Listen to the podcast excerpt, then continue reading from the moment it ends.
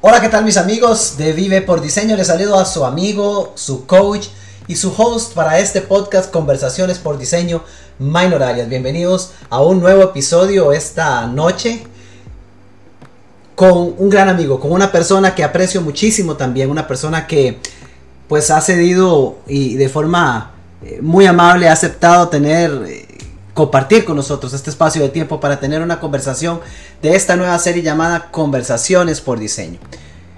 Hoy tenemos una diversidad de temas importantes y la idea de tener esta conversación en primera instancia de hecho es para comenzar a compartirle a ustedes quiénes son esas personas, quiénes son esos autores, esos colaboradores de este programa y de esta gran comunidad llamada Vive por Diseño. En esta ocasión tendremos la oportunidad de compartir diversos temas que van desde el tema de finanzas personales, el cual estoy seguro que podrá ser posiblemente su interés porque no he conocido a alguien a quien no le interese el tema de las finanzas personales.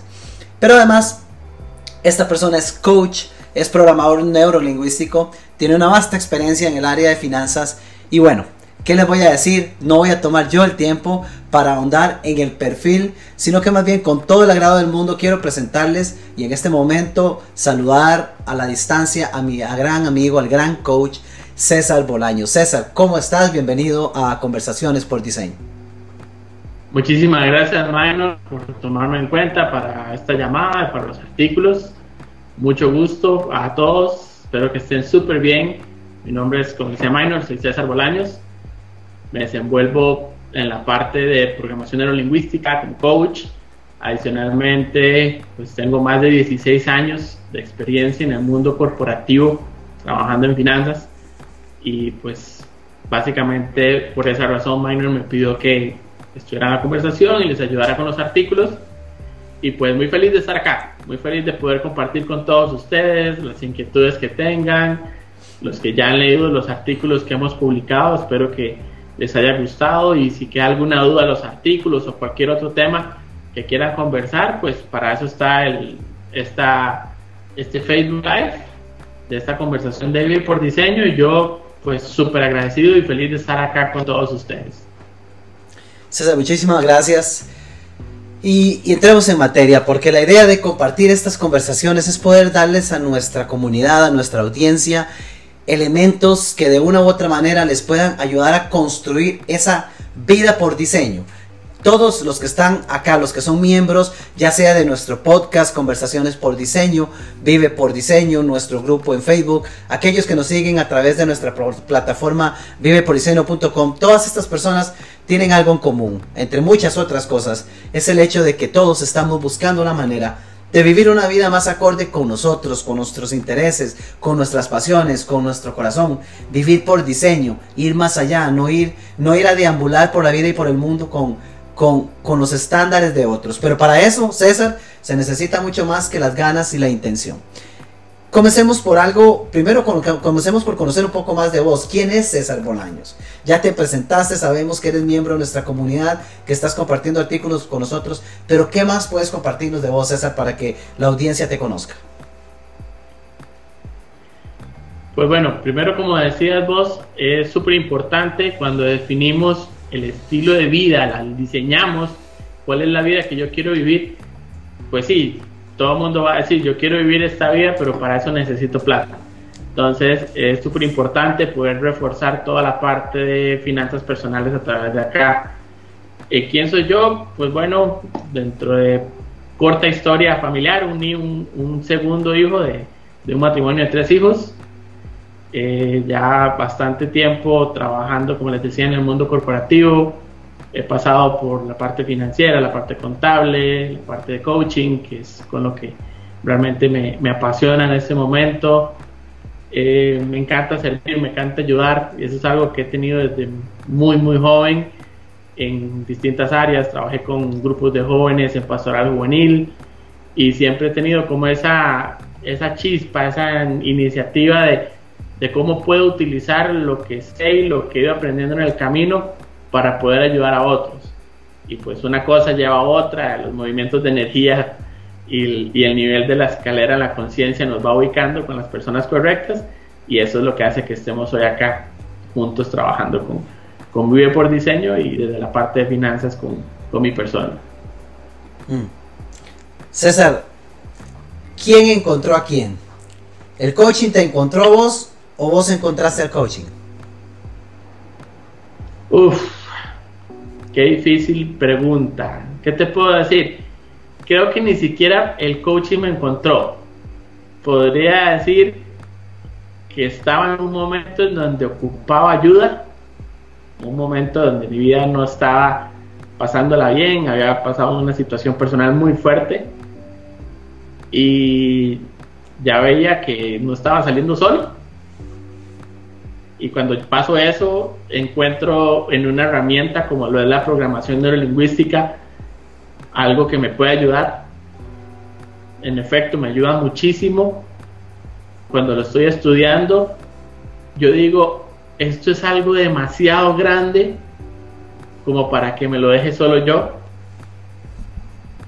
Y, ahí es donde nace el cómo puedo ir y ayudar más a otras personas, donde termino de certificarme hasta el punto del coach en PNL y salgo de ahí habiendo aprendido muchísimo, pero digo, todavía siento que me falta más y comienzo a buscar, comienzo a buscar información hasta que me encuentro contigo y pues veo el programa de la X90D y de ahí pues el resto es historia. Tenemos más de un año y medio de estar trabajando juntos y, y entonces quién encontró a quién creo que fue mitad de camino de cada uno porque yo, yo busqué ayuda, la necesitaba y cuando la encontré vi que era algo demasiado grande como para que yo me lo dejara solo y dije, no, esto tengo que, maximizarlo y tengo que llevarlo a la mayor cantidad de personas posibles.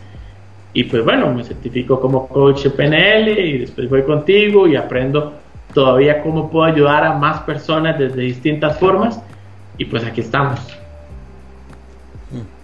Dice por ahí un dicho que cuando el alumno está listo, el maestro aparece. Y el maestro perfectamente puede aparecer en la forma de un libro, en la forma de un coach, en la forma de un programa que nos ayude a salir de una situación difícil. Y quiero rescatar algo acá, porque comienza a verse un patrón que no me extrañará seguir viéndolo en próximas conversaciones, pero y, que constantemente como coaches lo vemos en, nuestros eh, clientes, hubo una situación difícil. Porque de lo que escucho de tu, de tu historia en ese resumen que nos dabas, estamos hablando de un César que de sus, desde sus primeros años profesionales comienza a desarrollarse en un campo corporativo, en un campo de empresa multinacional, en un campo de empresa grande. Eh, se desarrolla en un área de finanzas. En la sesión anterior hablábamos un poquito de ese campo izquierdo del cerebro, ¿verdad? Esa, esa parte activa, orientada a resultados, orientada a los números. César se va desarrollando por ahí. En un determinado momento, si, si voy siguiendo bien tu línea de tiempo, surge una situación personal complicada, difícil.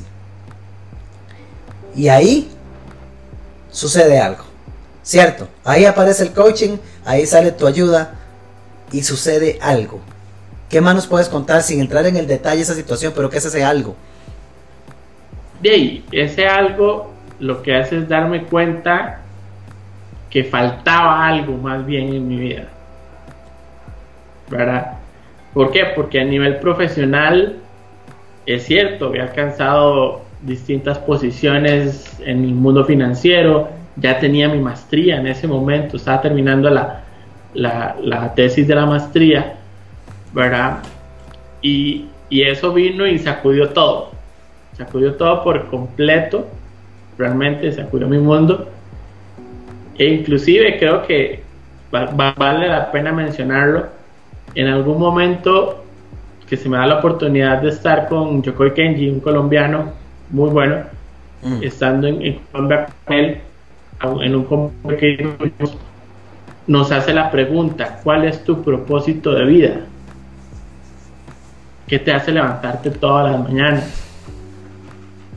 Y yo, medio apenas comenzando a sobrellevar esa situación tan difícil, me doy cuenta que no tengo un propósito. Yo estaba viviendo el día a día, profesionalmente estaba creciendo súper bien, pero descubro que no tenía un propósito, ¿verdad? Entonces esa pregunta quedó resonando muy fuerte, martillando muy fuerte. Y ya cuando logro salir del bache, es donde yo digo, yo no me puedo quedar con esto solo para mí. Y de ahí nace ese propósito y creo que es lo que hace que tome con tanta fuerza y con tanto entusiasmo y con tanta pasión, porque realmente es así, todo este tema de, del coaching, ¿verdad? Porque ya encontré un propósito. Y es algo que echando para atrás siempre lo tuve, pero lo había dejado de un lado, lo había dejado pagado, que era la parte de seguir ayudando. ¿verdad? Me enfoqué mucho en desarrollar el lado izquierdo de mi cerebro, la parte profesional, la parte numérica, y se me olvidó el otro. Y toda esa serie de situaciones lo que hizo fue mover un poco el, el terreno y recordarme que había otra parte importante y a partir de ahí venir trabajando. ¿Hace cuánto sucedió ese, ese giro, ese cambio? Finales del 17.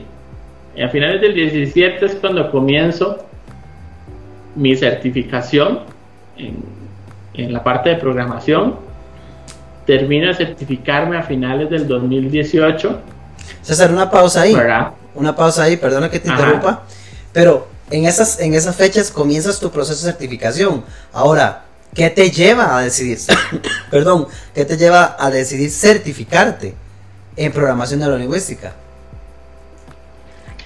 Ok, haciendo un recuento, febrero del 2017 se da esta situación que, que marca un antes y un después, ¿verdad? En agosto viajo a Colombia, estoy con Kenji, se da todo este tema de la pregunta. Ya yo venía buscando la ayuda que yo necesitaba porque vi que no estaba saliendo solo.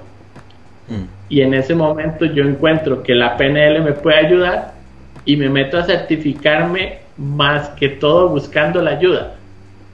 Ok. ¿Verdad? Yo entro a certificarme sabiendo que conforme yo me vaya certificando voy a ir aprendiendo herramientas que me van a ayudar a mí mismo. Entonces, esa es la razón. ¿Y ya habías vivido alguna conversación de PNL para vos propiamente como, como cliente, como coaching? ¿O fuiste directo, averiguaste y entraste a certificarte?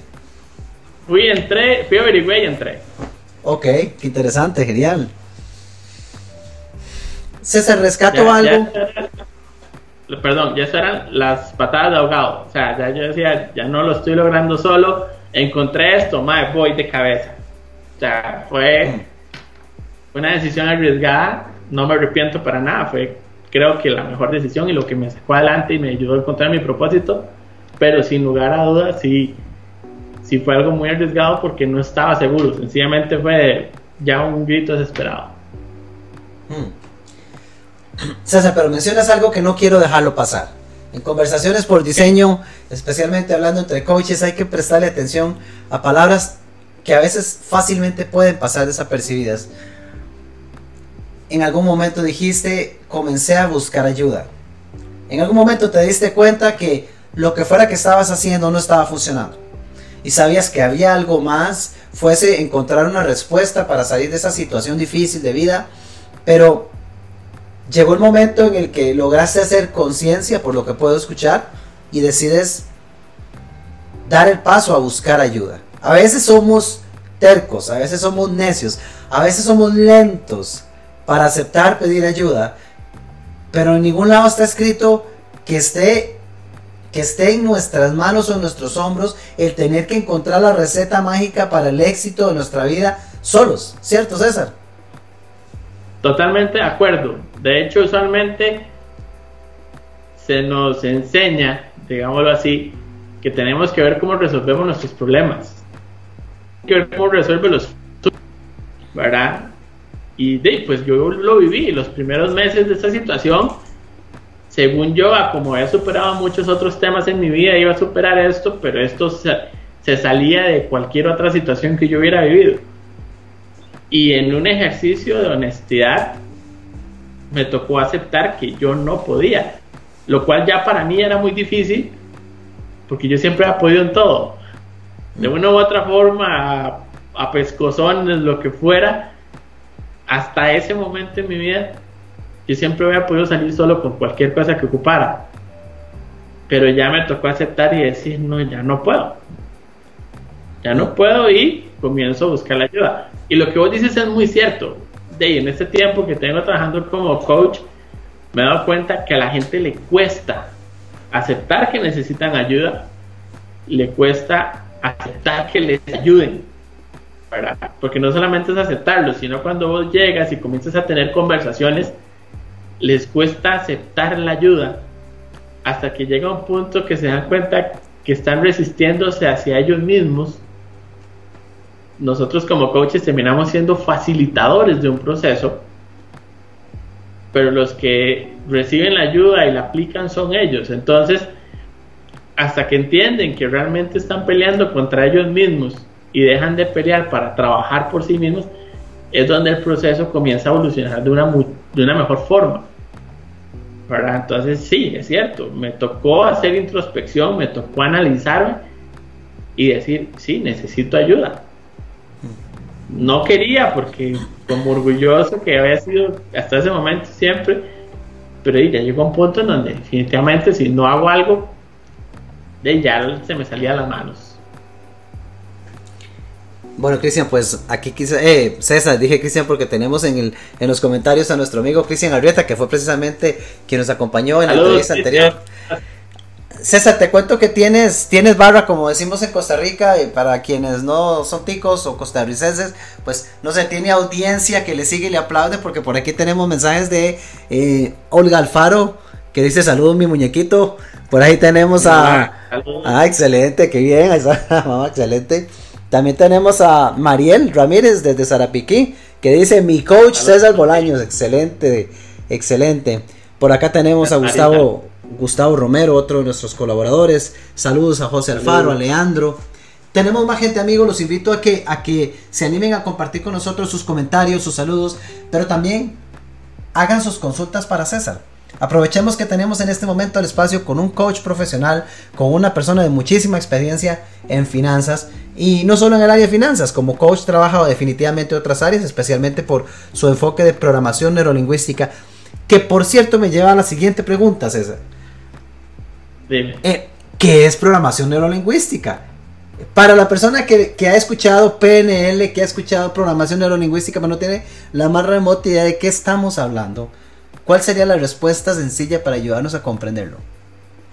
Ok, la programación neurolingüística se define como el estudio de la experiencia subjetiva. Entonces, básicamente, ¿qué es? Es entender cómo nuestro cerebro procesa una realidad.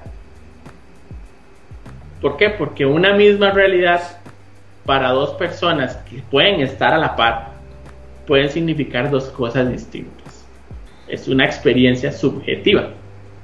Entonces, es entender cómo el cerebro de cada una de esas dos personas procesa esa realidad y a partir de ahí ayudarle para que reprograme o reconfigure sus propios procesamientos cerebrales, su propia forma de procesar las cosas, para que no viva con limitaciones.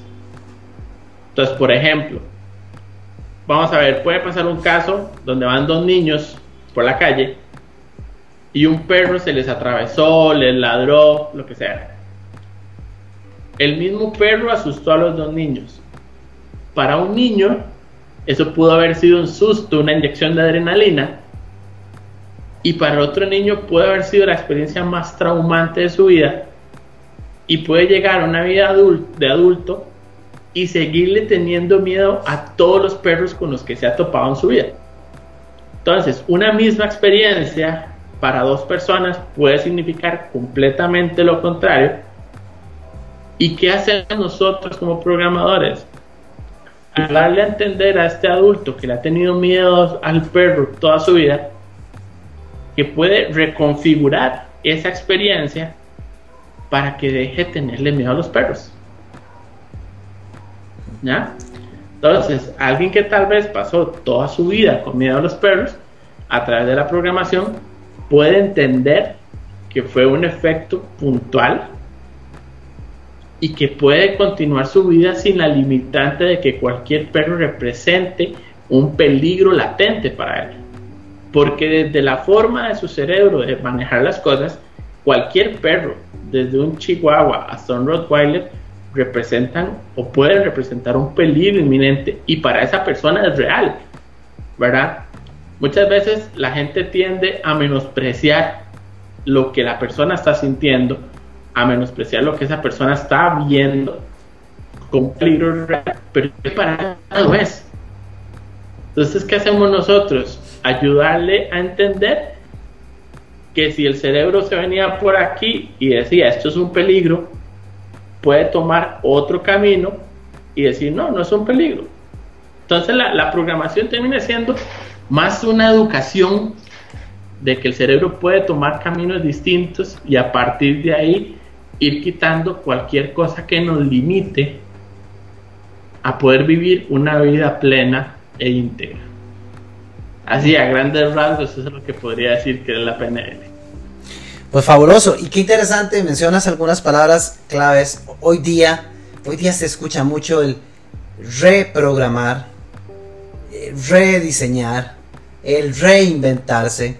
Y el diálogo de hoy día en, nuestro caminar es ese, es el de ayudar a las personas a, comprender que existe una forma de crear un nuevo camino, como lo decías. ¿Por qué? Porque por muchos años por muchos años se ha extendido el, concepto de, creer yo soy así y así me moriré. Y yo le tengo miedo a los perros y, hasta el chihuahua ni me lo acerquen aunque yo tenga 80 años, porque toda la vida les voy a tener pavor y no necesariamente tiene que ser así. Y, eso me, lleva a un tema, César, que, que creo que nos atañe y nos importa muchísimo a todos. Quiero entrar al tema de las finanzas y aprovechar el concepto de la PNL desde ahí. Eh, tú como autor de, los artículos en, nuestra plataforma, eh, ya nos has compartido dos temas, dos artículos con respecto al tema financiero y uno de ellos hablaba precisamente acerca de las creencias sobre el dinero. Ahora, todos tenemos creencias sobre el dinero, me vas a decir si me equivoco. El tema aquí es César. ¿Cómo, cómo podemos cambiar eso? Porque, porque si todos queremos aquí vivir una vida por diseño, a ver, dejémonos de cosas y seamos transparentes. Se necesita dinero. Es cierto que hay muchas cosas que podemos hacer sin él, pero la mayoría de nosotros tiene sueños, llámese viajes, lugares que visitar, eh, algunas cosas que adquirir, incluso fomentado por creencias del pasado. Pero en fin, si no logramos eso, se vuelve quizá más complicado alcanzar muchos de los objetivos que tenemos. ¿Cómo lo hacemos, César? ¿Cómo podemos superar esas creencias del dinero? Ok, como vos lo decías, todos tenemos creencias, distintas creencias. Muchos tenemos un background, tenemos todo un tema de cómo fuimos formados, de, en qué familias fuimos formados, ¿verdad? Sin criticar lo que había. Eso siempre desde un punto de vista del respeto y el agradecimiento. Pero muchos escuchamos o muchos crecimos escuchando frases como el dinero es malo, la gente que tiene plata es mala, ¿verdad? Y si vos desde niño le comienzas a decir eso a una persona, cuando sea adulto, por más que diga yo quiero plata, su cerebro inconscientemente lo va a ver como algo malo, porque sí lo fue escuchando toda su vida. Lo fue escuchando de sus personas referencias, llámese padres, llámese tíos, abuelos y demás, ¿verdad? Muchos han tenido la creencia de que nunca se puede tener plata a muchos les dijeron, usted pobre nunca va a salir, usted que nació para maceta del corredor no pasa. Todo ese tipo de frases, e inclusive, como lo comentaba en el artículo, hasta un aspecto religioso está ligado a que los pobres son buenos y los ricos son malos. ¿Verdad? Entonces, ¿cómo? Respondiendo a tu pregunta, ¿cómo puedo cambiar esas creencias? Lo primero es identificándolas es hacerme yo el análisis de, mira, esta frase es cierto, que muchas veces la he dicho, inclusive, porque se termina repitiendo un patrón. Mi abuelo se lo dijo a, mi a mis padres, mis padres nos lo dijeron a nosotros, nosotros se lo decimos a nuestros hijos, y si no hacemos un corte, posiblemente nuestros nietos y bisnietos lleguen a escuchar las frases. Ok, César, te, interrumpo ahí, perfecto. Paso uno, identificarlo. Ok, amigos, ojalá estén tomando nota. Pero ahora, en un día a día donde todo es un trajín, donde todo es correr, donde me levanto con el tiempo ajustado y apenas el tiempo para llegar al trabajo, llego a casa súper cansado, el jefe me tiene sobrecargado y el día es, es, es un va y viene que se repite igual todos los días. ¿Cómo identifico yo esas creencias? ¿Cómo identifico? Y de hecho voy a, voy a valerme de la, también una pregunta que nos hace nuestro compañero Cristian Arrieta, que pregunta, ¿cómo puedo identificar los pensamientos que debo reconfigurar? Yo creo que va de la mano con este tema. Ok, lo primero es, si vamos a hablar de, del dinero, ¿cómo me comporto yo en momentos que tenga que usar el dinero? Entonces, por ejemplo, y, y eso es un tema de comenzar a crear conciencia, no se hace de la noche a la mañana, como vos lo decías, es un rush, vivimos en una vida súper acelerada, me levanto y me acuesto y no me di cuenta en qué momento pasó el día, ¿verdad? Pero en cosas tan sencillas como por ejemplo, cuando yo tengo que ir a pagar mi desayuno o pagar mi almuerzo, decir, ok, ¿qué estoy sintiendo ahorita que estoy pagando mi almuerzo?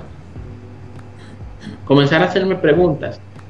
Cuando yo comienzo a cuestionarme las cosas hacia mí mismo, es donde comienzo a identificar este tipo de pensamientos, este tipo de ideas eh, limitantes y nocivas. ¿Verdad? Cuando me llega mi salario, ¿qué es lo primero que se me viene a la mente? Hay personas que dicen, qué dicha porque ya yo estaba, que no valía nada, esa cochinada no me alcanza para nada. Si yo les preguntara a cada uno de ustedes, ¿cuántos en un ejercicio de honestidad apenas les llega el salario agradecen?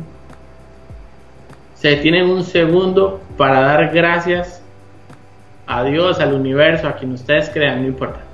Se detienen un segundo para agradecer lo que están recibiendo sea mucho, sea poco, alcance, no alcance, no importa.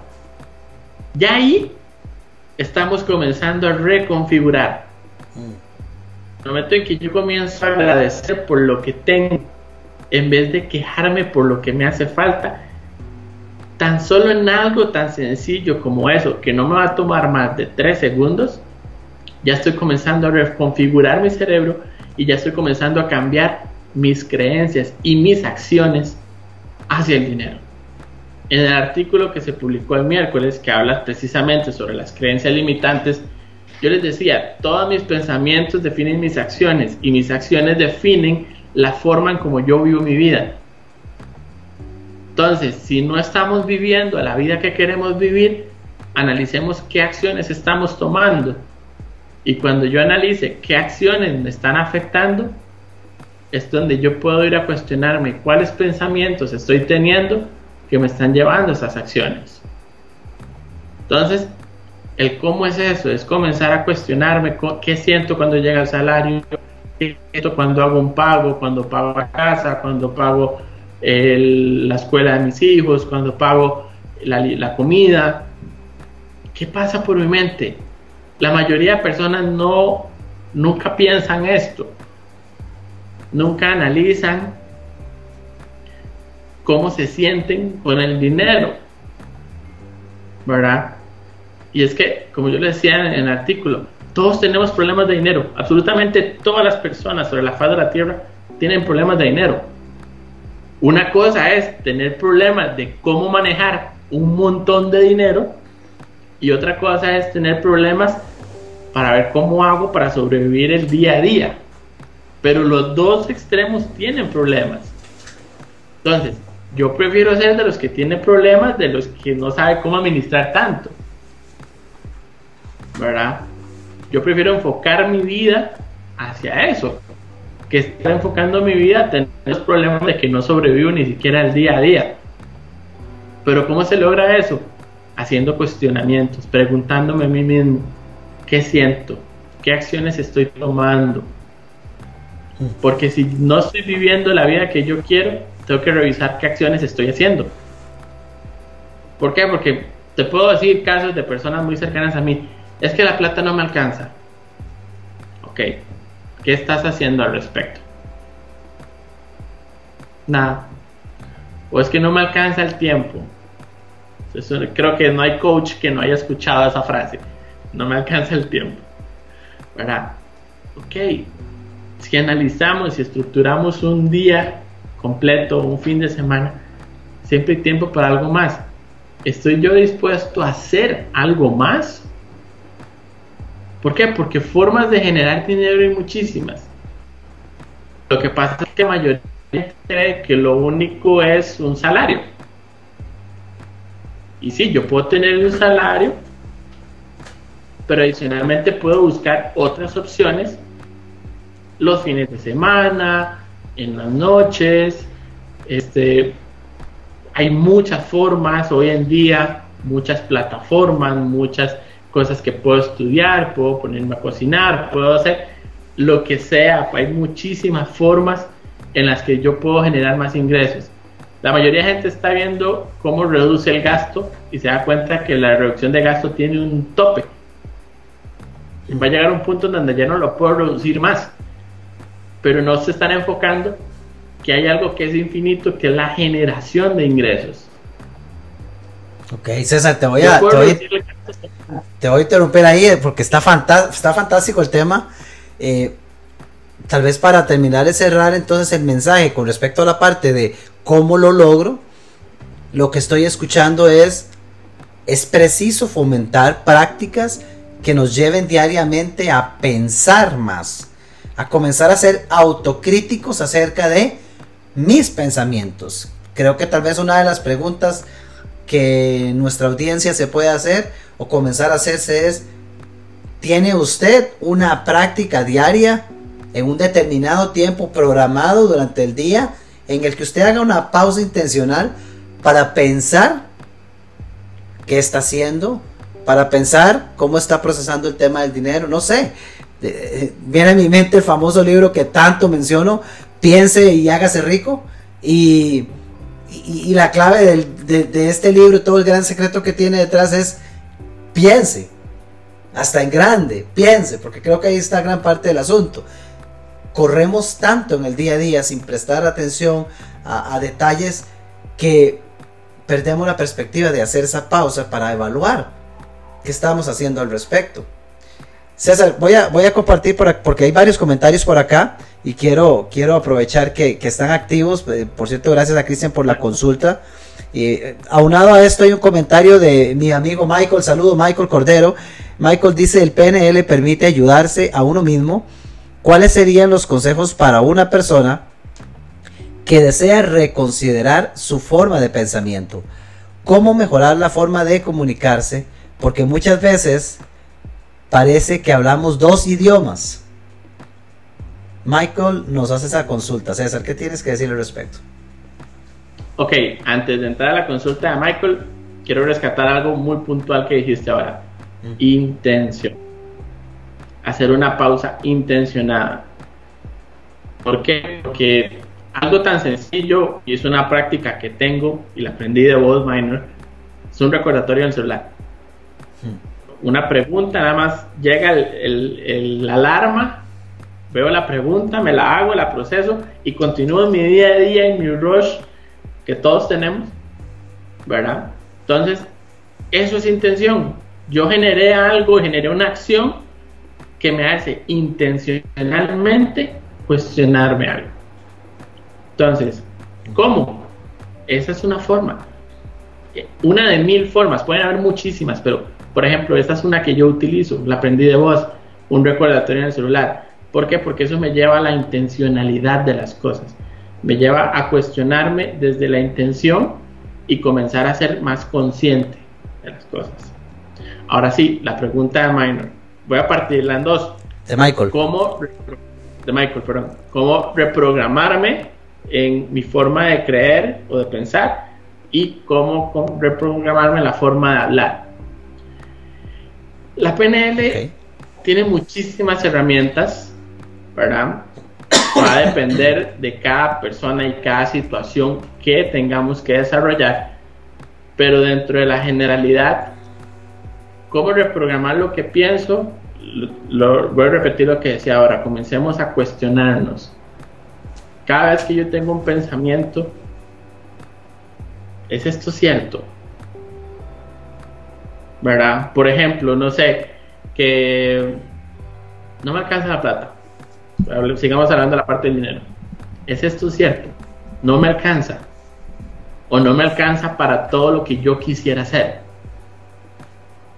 ¿Por qué? Porque si, si está cubriendo las necesidades básicas, me está alcanzando para las necesidades básicas. Si me alcanza para las necesidades básicas y para uno que otro lujo, una extra, digámoslo así, entonces me está alcanzando para eso también. Entonces, cuando viene a mi mente un pensamiento, cuestionármelo. ¿Será eso cierto? ¿Será eso cierto hoy? ¿Ha sido cierto toda mi vida? porque muchas veces basamos nuestra experiencia y nuestras creencias en un evento aislado. ¿Verdad? Otro ejemplo, aprovechando el, el, mes de febrero, el amor y todo eso, una frase muy común es a mí nadie me quiere. Y tal vez es a mí nadie me quiere porque en este momento no tengo una pareja. Pero si me voy para atrás, ¿cuántas personas ha habido en mi vida desde parejas, desde amigos, desde familia, que realmente me han querido mucho. Entonces, ¿es realmente cierto que nadie me quiere? ¿O sencillamente estoy basando en situación actual de una relación que no existe y estoy diciendo que en la generalidad nadie me quiere? Entonces, ¿cómo cambiar los pensamientos? Cuestionándolos haciendo este tipo de preguntas a cualquier pensamiento que usted sienta que tiene una connotación negativa. Es cierto, lo, estoy basando en, en mi experiencia actual, en mi situación actual, lo estoy basando en algo de hace cinco años, que nos pasa muchísimo. Me pasó algo hace malos cinco años y ya para mí eso fue sentencia para el resto de mi vida. Realmente tiene que ser así el resto de mi vida. No puedo hacer un cambio. Entonces, la parte del pensamiento, te podría decir Michael, y para todos los que están viendo la transmisión, es cuestionemos. Cuestionemos el pensamiento. ¿Será esto cierto? ¿Aplica para mi vida hoy? ¿Qué podría hacer yo hoy para generar un cambio si es que no me gusta la situación? ¿Verdad? Porque a veces se nos olvida preguntarnos eso, ¿qué puedo hacer hoy? La acción, todos los coaches creo que estamos de acuerdo en eso. La acción es lo que mueve, lo que nos hace avanzar. Porque yo puedo cuestionarme, pero si no tomo acciones, si no tomo decisiones, quedo exactamente igual. Entonces, eh, ¿cómo cambiar mis pensamientos? Cuestionemos y hagamos los cambios necesarios. Ahora, la parte de hablar. Algo que se nos olvida mucho a veces es que buscamos hablar no tanto para comunicarnos, sino para defender mi posición. Pasa muchísimo en los trabajos, en las parejas, con mis hijos, con padres. Yo no hablo para que me escuchen ni para comunicarme, hablo para tratar de imponer mi punto de vista. Entonces aquí entran desde ejercicios de empatía, de, ok, antes de tratar de imponer cuál es mi posición, tratar de entender cuál es la posición de la otra persona, tratar de entender cómo esta otra persona puede interpretar lo que yo estoy diciendo. ¿Por qué? Porque yo puedo decir algo con una intención puntual y específica, pero la otra persona puede entenderlo de otra forma. Entonces, cuando yo hago el ejercicio de antes de hablar, pensar, procesar, ok, si yo digo esto, ¿cómo lo puede entender minor? Tal vez me dé cuenta que lo que voy a decir no es en la forma correcta. Por más que mi intención esté bien, me va ese, cuestionamiento me va a hacer ver que tal vez minor lo puede tomar de una forma equivocada y la conversación se va a volver una discusión. Entonces, cuando yo hago ese filtro, no, entonces, tal vez se lo puedo decir lo mismo de esta otra forma en la que Minor no me vaya a malinterpretar, y seguimos generando comunicación, ¿verdad? Entonces es mucho un ejercicio de empatía y lo mismo, cuestionarme.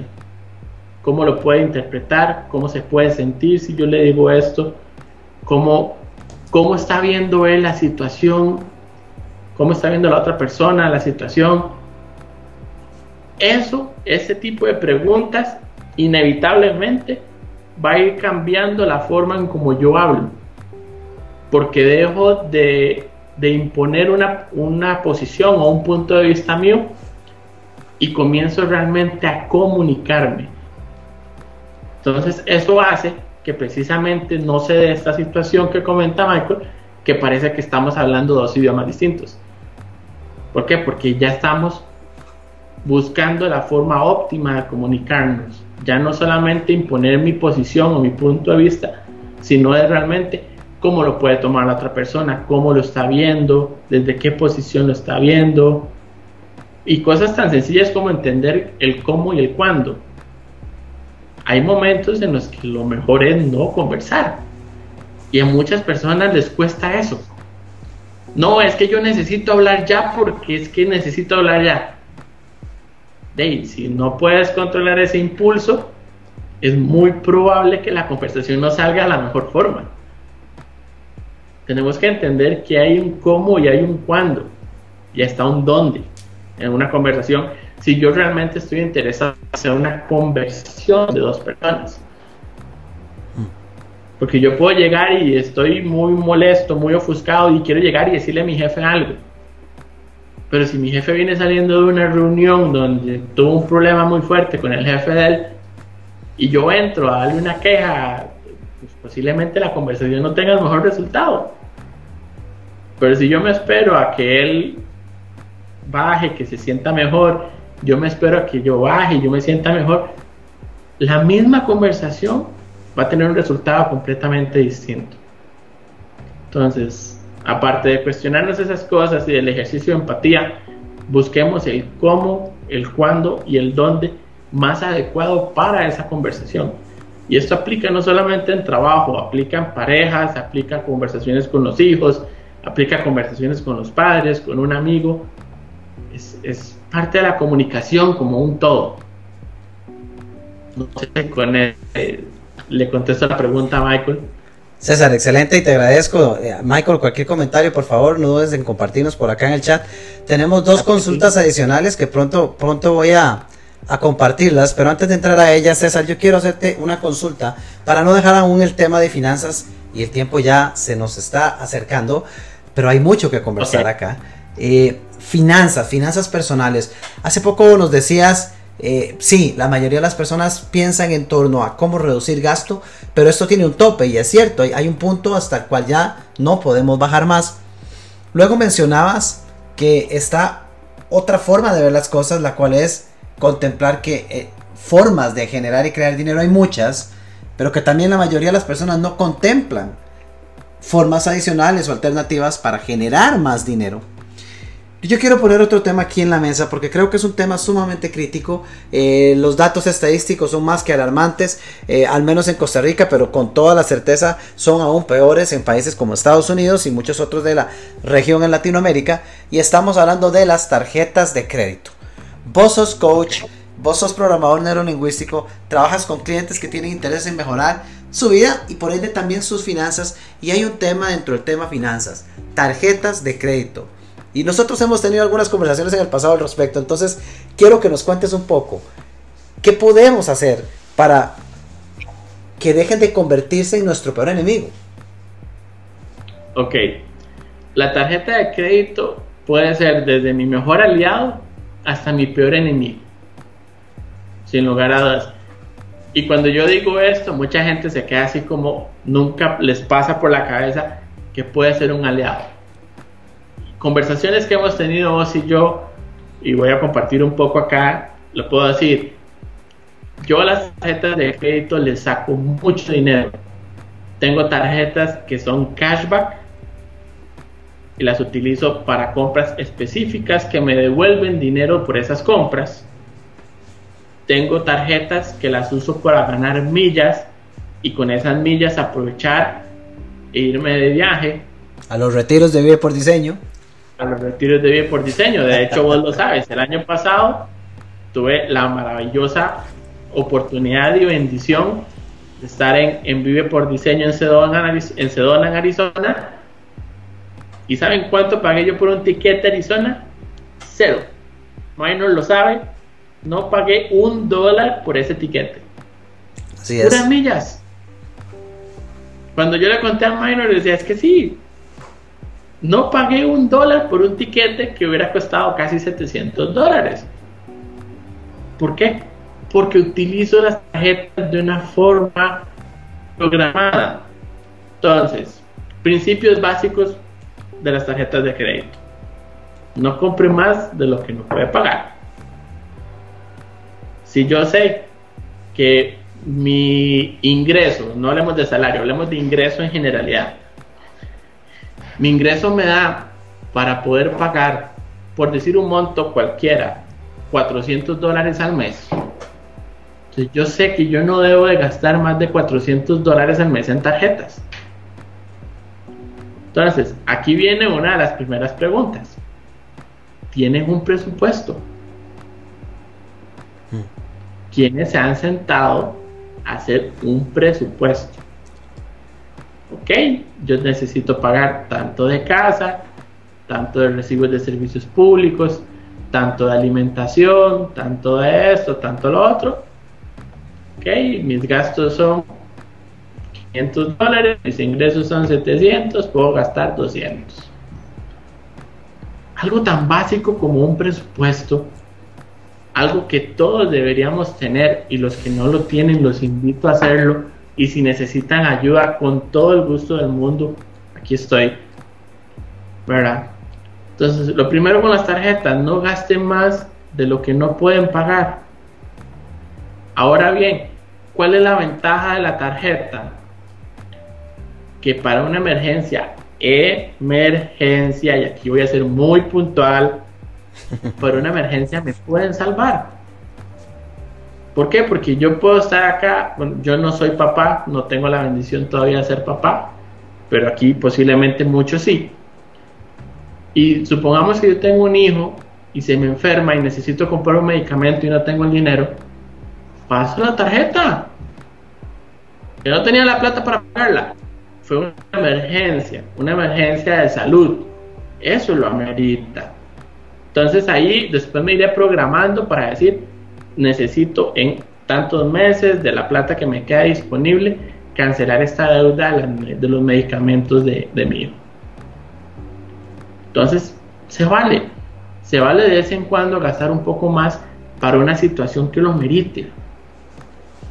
¿Qué es lo que no se vale y qué es lo que le pasa a la mayoría de personas? Primero, no llevan un control de cuánto están gastando ni siquiera saben cuándo corta la tarjeta. Si yo sé que mi tarjeta corta el 15, por decir un día cualquiera, entonces yo sé que después del 15 tengo 10 días, 12 días, 15 días para pagar.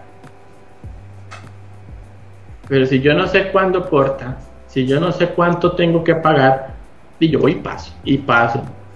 Y que salí a comer con mis amigos, paso la tarjeta. Y que salí a cenar con una muchacha, pago la tarjeta y que fui al supermercado y vi algo muy rico y no me fijé que costaba mucha plata, no importa, paso la tarjeta. Cuando nos damos cuenta es una bola de nieve que es impagable. Hay personas que han acumulado deudas que tardan 10, 15 años pagando la tarjeta de crédito porque nunca se midieron muchas veces en gastos pequeños. 20 dólares, 30 dólares por aquí, 40 dólares por allá, y ni qué hablar los que se vuelven locos y se van de viaje y no tienen el, dinero y, y, van y recorren el mundo con la tarjeta de crédito y cuando vienen tienen una deuda de miles de dólares y, y ahora qué? Con el agravante de los intereses sobre intereses que cobran las tarjetas de crédito. Entonces, como les digo, es, es básico saber cuánto puedo pagar, cuánto puedo gastar, cuándo tengo que pagarla, cuándo es el corte de la tarjeta. Porque muchas veces pasa, mi tarjeta corta el 15, necesito comprar algo que no es extremadamente urgente. Entonces, puedo decidir comprarlo el 14 y lo tengo que pagar en 10 días, o me espero y lo compro el 16 y voy a tener del 16 hasta el 15 del siguiente mes para que corte, más 10 o 15 días más para pagar. Entonces, el hecho de saber cuándo corta me ayuda inclusive a tomar decisiones de cuándo es el mejor momento para comprar. Si yo voy y gasto todo el dinero que puedo gastar de la tarjeta un día antes de que corte, cuando me doy cuenta me quedé sin dinero. Ok. César, magnífica explicación. Yo sé que hay mucho más para compartir y la gente va a querer escuchar más, lo cual, lo cual me, da el indicio de saber que vamos a tener una próxima conversación por diseño eh, en, cierto tiempo, definitivamente.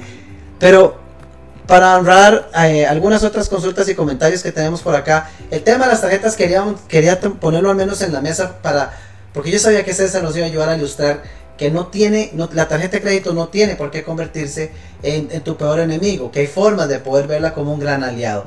El problema es que en efecto la mayoría de la gente utiliza la tarjeta de crédito y de hecho voy a decir algo, yo fui miembro del club de los seguidores del zorro. ¿Se acuerdan la película del zorro? Estoy seguro que alguno tiene que haber visto la película del zorro.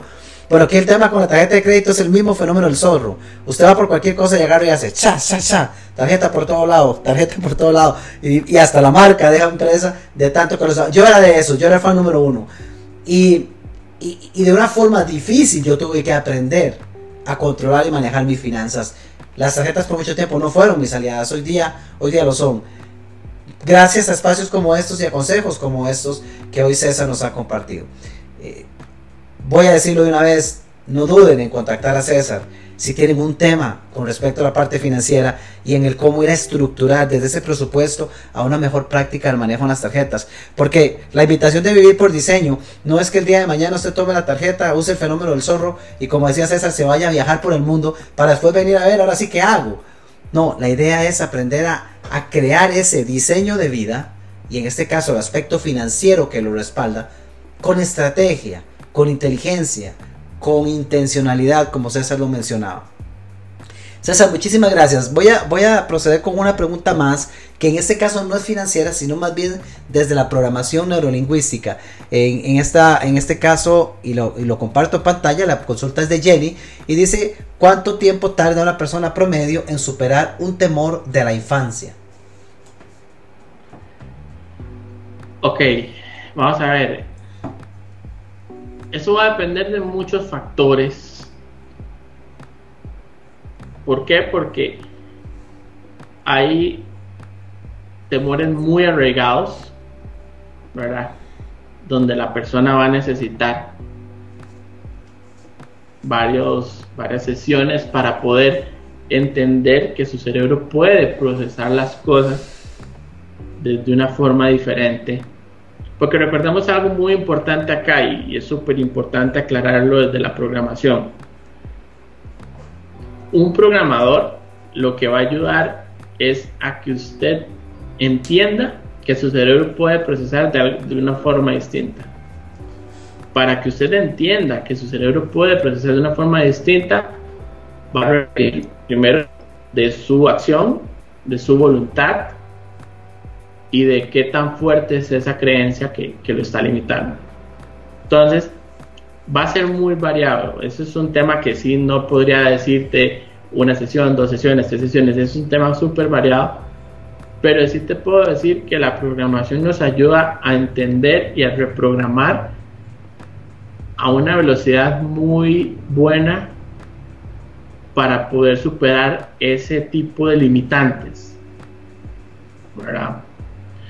Entonces, es una herramienta súper poderosa, a mí me encanta, eh, lo sabe, la, parte de programación me gusta muchísimo, porque he visto la forma en cómo genera cambios positivos en las personas.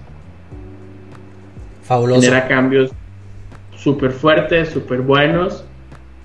Y como hay personas en que hemos tenido tal vez una acción y, y realmente el cambio fue fenomenal, y se tiene una segunda ya como para terminar de, de marcar.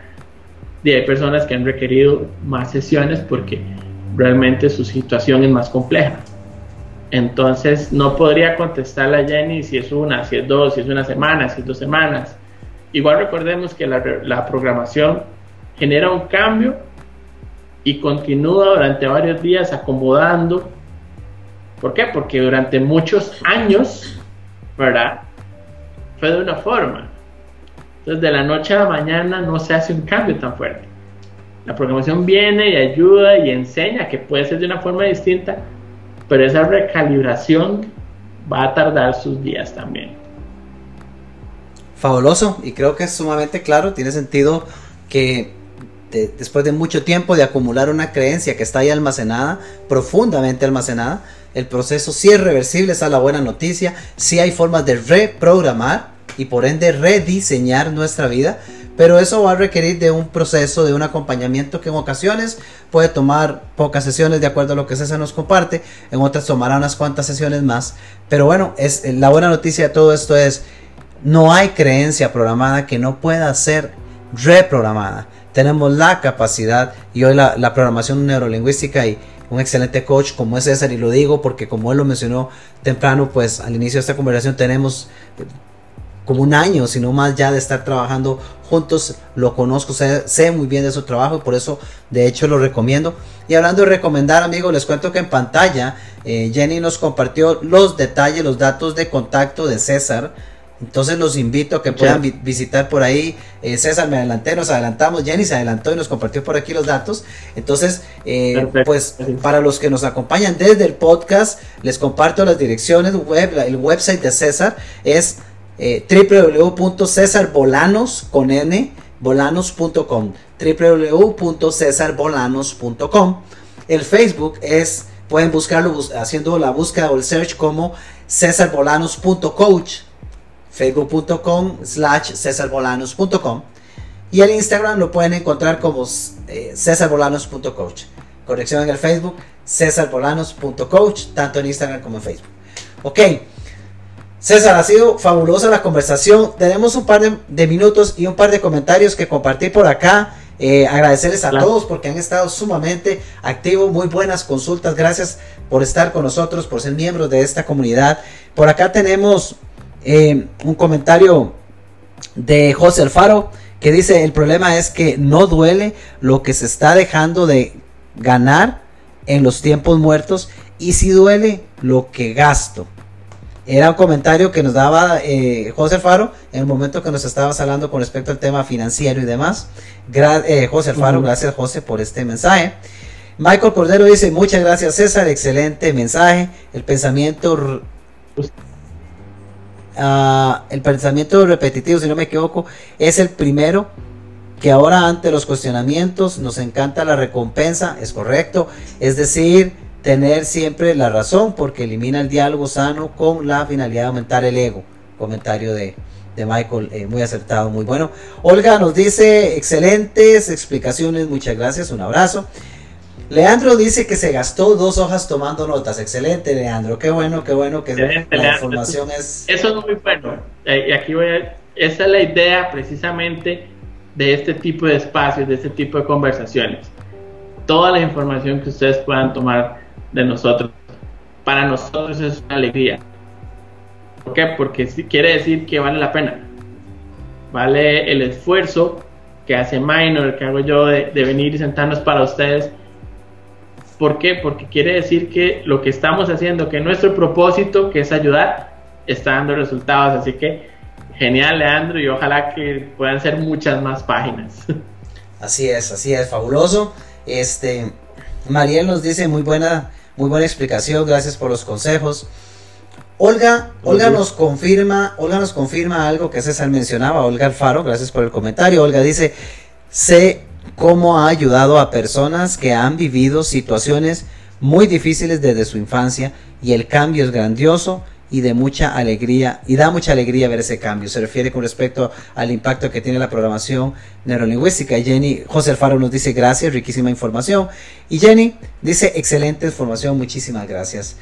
Amigos, esta fue la conversación por diseño con mi gran amigo, nuestro querido coach y colaborador de la comunidad de Vive por Diseño, César Bolaños, quien pues como pudieron ver hoy y escuchar hoy, definitivamente es, es nuestro especialista, nuestro experto en el campo finanzas. Así que, de nuevo, extenderles el agradecimiento a todos ustedes que son miembros de esta comunidad. Cada semana seguimos creciendo. Los invitamos a que continúen con nosotros en nuestro podcast Vive por Diseño, que lo pueden encontrar en Spotify, lo pueden encontrar en iTunes. Estamos en las principales plataformas de podcast. También que continúen acá y nos ayuden a llevar este mensaje. Compartan esta, esta, estas conversaciones con diseño con sus familiares. ¿Por qué? Porque César lo decía ahorita, nuestra premisa, amigos, es llevar un mensaje que le ayude a usted y a sus seres queridos a comprender que la vida no está hecha para vivirla por defecto. El mundo está cargado y saturado de personas deambulando por el mundo creyendo que no tienen absolutamente nada diferente que hacer. Y el propósito de esta comunidad es de hecho transformar la realidad de Latinoamérica, de la comunidad hispana, por medio de un mensaje con diferentes profesionales para ayudarles a comprender que en nosotros, en cada uno de nosotros y en ustedes está el hacer un cambio radical en nuestra vida. Comenzar y aprender a vivir por diseño. Así que de nuevo, gracias por ser miembros de esta comunidad. César, un fuerte abrazo a la distancia. Muchísimas gracias por tu tiempo. Sé que hoy fue un día bastante ajetreado, pero tomaste el tiempo para acompañarnos. Fue muy valioso. Sé que la gente quiere más y sé que vamos a tener la oportunidad de compartir nuevamente por acá, por este medio, para todos esta comunidad que sigue creciendo. César, unas últimas palabras. Sí. Muchísimas gracias a todos, todos los comentarios, todas las preguntas nos ayudan, nos enriquecen, son súper importantes para nosotros. Como lo decía Minor, ahí están mis redes sociales, César Bolaños Coach, Instagram y Facebook, la página web cesarbolanos.com, lo que necesiten con todo el gusto del mundo, aquí estoy para, para ayudarles, para servirles.